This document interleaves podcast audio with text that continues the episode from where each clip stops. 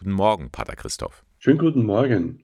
Zunächst mal ganz allgemein zu Ihren Aufgaben als Klinikseelsorger. Was steht denn da so Tag für Tag an? Also ich bin ein Teil unseres Teams, denn es geht um knapp 1300 Patienten, davon über 300 äh, in der Psychiatrie. Das ist fast ein Krankenhaus im Krankenhaus. Der Beginn ist meistens so ab Viertel nach acht.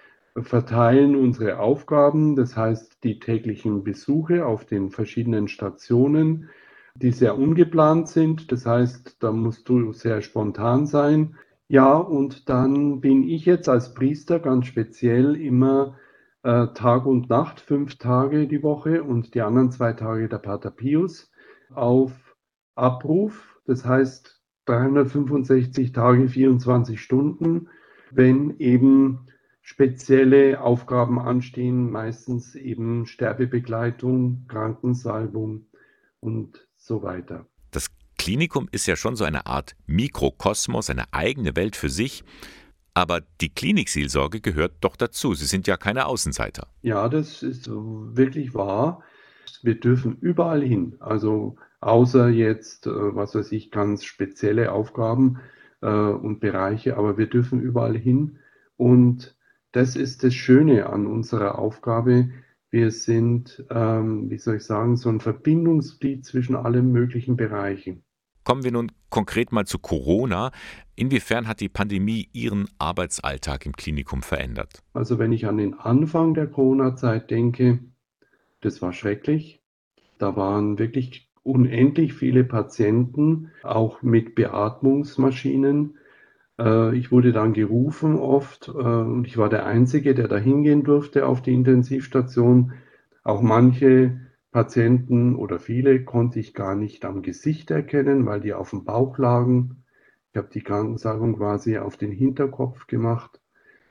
Also das war schrecklich. Da hat sich also mittlerweile die Situation etwas gebessert. Aber dennoch gilt im Klinikum generell, Angehörige dürfen die Patienten nicht besuchen, die haben auch kaum Kontakt nach außen. Das sind ja Sie oft der einzige Ansprechpartner. Also massiv.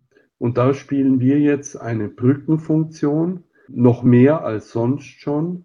Ich nenne meine Aufgabe vor allem, ich bin ein Freund auf Zeit. Äh, Patienten sind von hm, drei Tagen bis mehrere Wochen bei uns, je nach Krankheitsbild, dass sie da einen, ein Gegenüber haben, einen Menschen, der ihnen zuhört, der sie auch mal auf andere Gedanken bringt, der ihre Themen wahrnimmt, mit ihnen drüber redet, vielleicht auch eine Brücke baut zu Angehörigen. Also das wird als sehr wertvoll äh, wahrgenommen und da ist Konfessionszugehörigkeit gar nicht mal so wichtig. Tja, nun hat ja Corona und die Diskussion darüber in der Gesellschaft einen richtigen Riss verursacht. Spürt man das auch im Klinikum? Ja, das Wort ist gar nicht verkehrt. Also ich äh, habe mich mit dem Wort Riss auseinandergesetzt und es stimmt. Das ist nicht nur in Familien, das ist ja schrecklich, in Familien so, das kriege ich auch mit bei uns im Klinikum, wobei da ist ein, ja, mehr, mehr oder minder sanfter Zwang da. Es wird immer noch wahrgenommen, dass es ungeimpfte gibt von Schwestern, von Ärzten, aber das sind sehr wenige. Die müssen natürlich dann ganz intensiv immer wieder die Tests machen und so weiter. Und unsere Aufgabe als Seelsorge ist, das auch wahrzunehmen in der Klinik. Und ich habe mir jetzt angewöhnt, äh, Diskussionen sein zu lassen, sondern äh, das Ganze auf eine höhere Ebene zu heben. Wir haben alle noch nie so eine Situation erlebt, eine Pandemiesituation. Und deswegen sind wir da alle Übende. Keiner hat die Wahrheit für sich allein gepachtet. Und es ist ein Übungsfeld, dass wir lernen, menschlich miteinander umzugehen.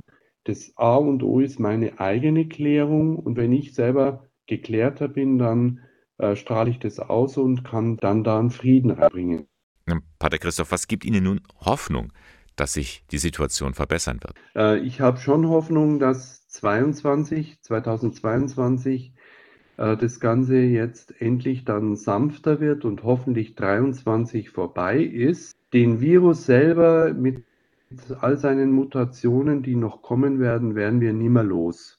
Aber äh, wir werden hoffentlich äh, lernen, Dank sei Gott durch die modernen Forschungen und eben Virologien und so weiter, dass wir dem nicht mehr so ausgeliefert sind. Und es scheint ja jetzt so der Fall zu sein, sage ich jetzt ganz vorsichtig, dass die Omikron-Variante zwar sehr hoch ansteckend ist, aber nicht mehr so viel Krankenhauseinweisungen stattfinden. Und zwar nicht nur in Deutschland, sondern grundsätzlich. Also wenn das so wäre, äh, bin ich guter Hoffnung, dass diese Variante und ja, wie soll ich sagen, nicht mehr so hochgefährlich für das Gesundheitssystem werden.